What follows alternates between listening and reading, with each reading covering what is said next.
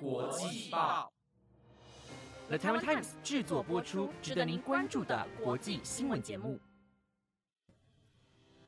欢迎收听《台湾国际报》，我是黄涛，马上带您关心今天九月十六日的国际新闻重点。Hello，各位听众朋友，晚安！又到了每个礼拜四的国际新闻时间，我是你们的主持人黄涛。由于最近国际大事实在太多，所以最近几周都没怎么跟各位报道体育相关的国际新闻。或许有些听众可能稍感失望，不过大家不用担心，我会不定时借由这个开场桥段为大家追踪国际间的体育赛事。而今日的焦点则是我的最爱——世界一级方程式赛车 F1，在上周迎来了一场精彩绝伦的赛事。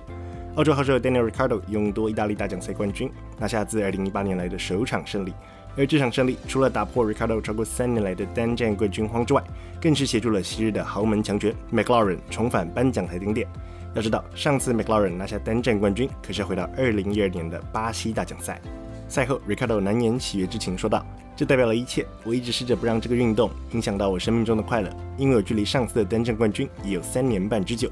同时，Ricardo 也说道：“这真的很疯狂，但是内心深处，我从未对于自己失去自信或是信念。”同时，我也认为我需要稍稍地退后一步。那么，赛事过后，车手冠军方面依旧是由荷兰雄狮 Max Verstappen 以五分之差稳坐领先地位，继冠王 Lewis Hamilton 则是占据第二，随后则是他的队友 Valtteri Bottas 占据第三。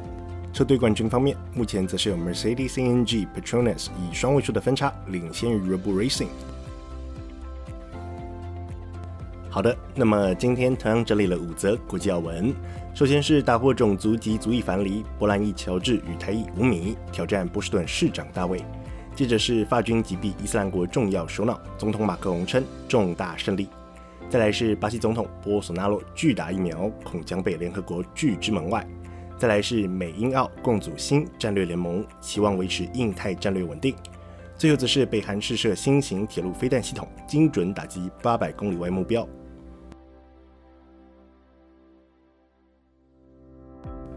首先，第一则新闻要来为各位追踪的是，美国波士顿市长初选结果正式出炉，胜选的两位参选人同样都是女性，同样都是少数族裔，也同样都是当前市议员，而他们分别是阿拉伯波兰裔的乔治以及台裔的乌米。一个半月之后，他们也将进驻波士顿市长大位。然而，无论是谁当选，可以确定的是，他们都将打破波士顿长达两百年来由男性白人掌管市政的传统。根据美联社报道。美国的波士顿市在昨天举行了市长初选。值得注意的是，五位候选人皆为有色人种，其中有四人为女性。随后，由三十六岁的台湾裔美国人吴米以及四十七岁的阿拉伯波兰裔美国人乔治胜出。投票结果方面，吴米获得了三十三点四 percent 的选票支持，而乔治也获得了二十二点五 percent 的选民认同。两人也将在十一月进行最终对决。选后，吴米表示：“这就是我们竞选团队以及联盟一直以来在波士顿所呼吁的时刻。”我们在一年前进入这场选战，严格来说就是一年前的今天。如今，为了确定波士顿能够持续向前迈进，我们也来到了这个时刻。而乔治则表示，非常感谢所有的支持者，更感谢他们过去八个月来的友情相挺。那么，如同前头所述，无论是谁取得市长宝座，都将打破一系列传统外，更重要的是，也将要面临一连串的挑战，例如居住正义。交通问题、种族不平等、校园政策以及 COVID-19 的防疫措施等。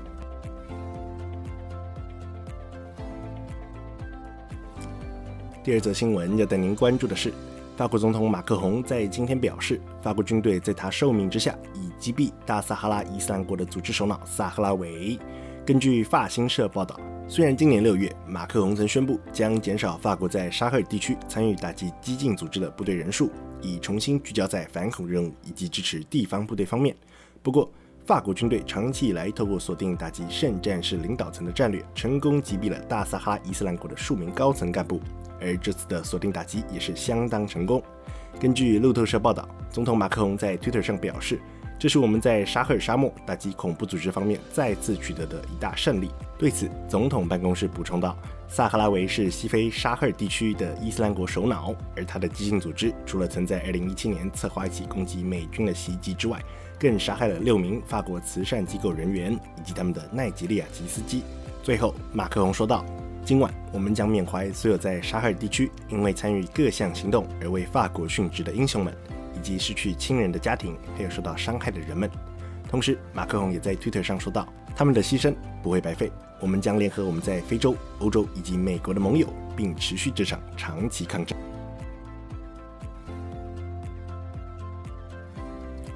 第三则新闻要带您关注的是。那从1955年来，巴西作为联合国大会首个发言国家，早已成为传统。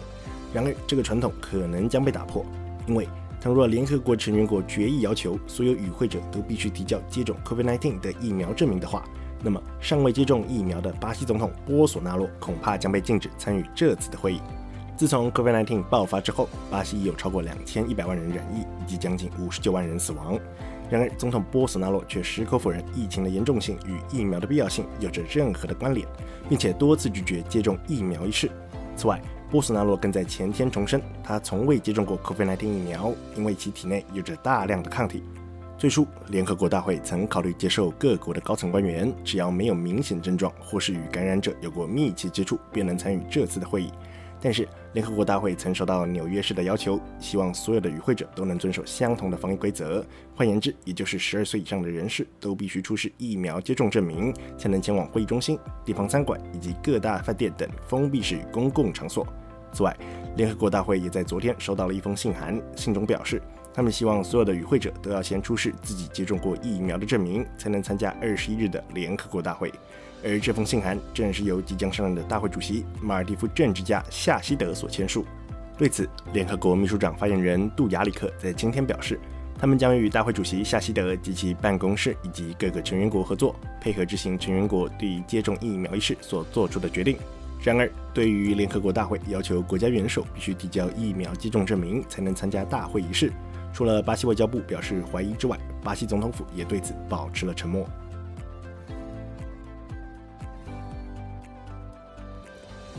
第四则新闻要带您关注的是，为了应对近年来的中国崛起，美国、英国、澳洲等三国领袖在今天正式宣布将共同组建战略联盟。除了协助澳洲发展核动力前进外，更要确保印太地区的和平与稳定。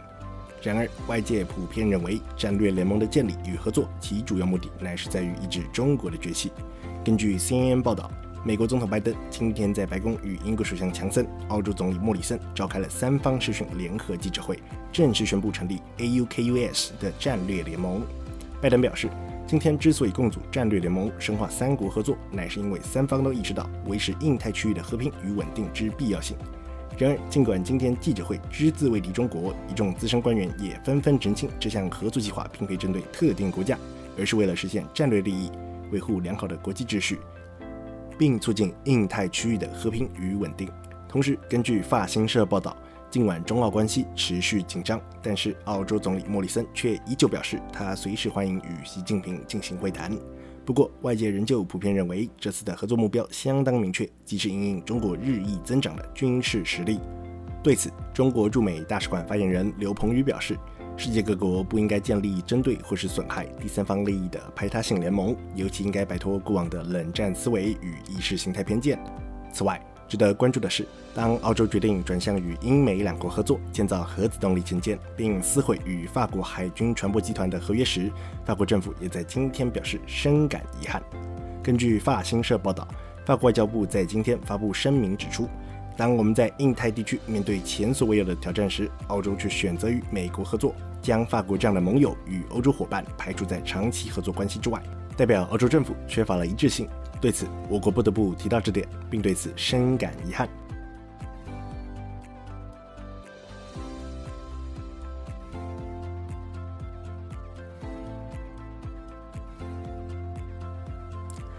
最后一则新闻要带各位关注的是。北韩继十三日宣布成功试射巡弋飞弹后，昨天再次试射两枚短程弹道飞弹。然而，飞弹发射时间适逢中国外长王毅访问南韩之际，此举也引发外界揣测，北韩可能希望能够重返谈判桌。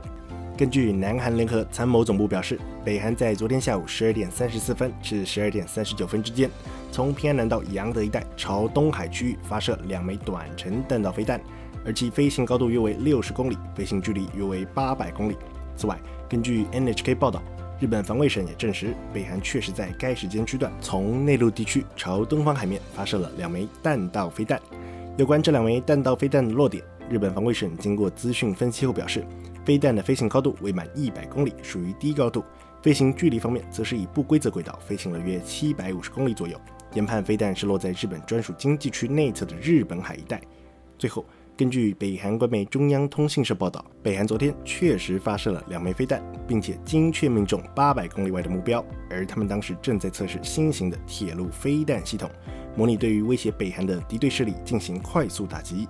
同时，根据北韩官媒中央通信社报道，北韩昨天的试射行动正是由今年组建的铁路机动飞弹团所执行的。对此，军事分析专家表示，这可能是北韩首款具有核能力的巡弋飞弹。上就是今天的国际要闻，非常感谢各位听众今晚的收听。若是你有任何想法，或是有希望我们追踪的国际消息，欢迎您随时到台湾国际报的粉丝专业告诉我们哦。以上节目内容皆由 The Taiwan Times 制作播出。那么我们就下周再见，拜拜。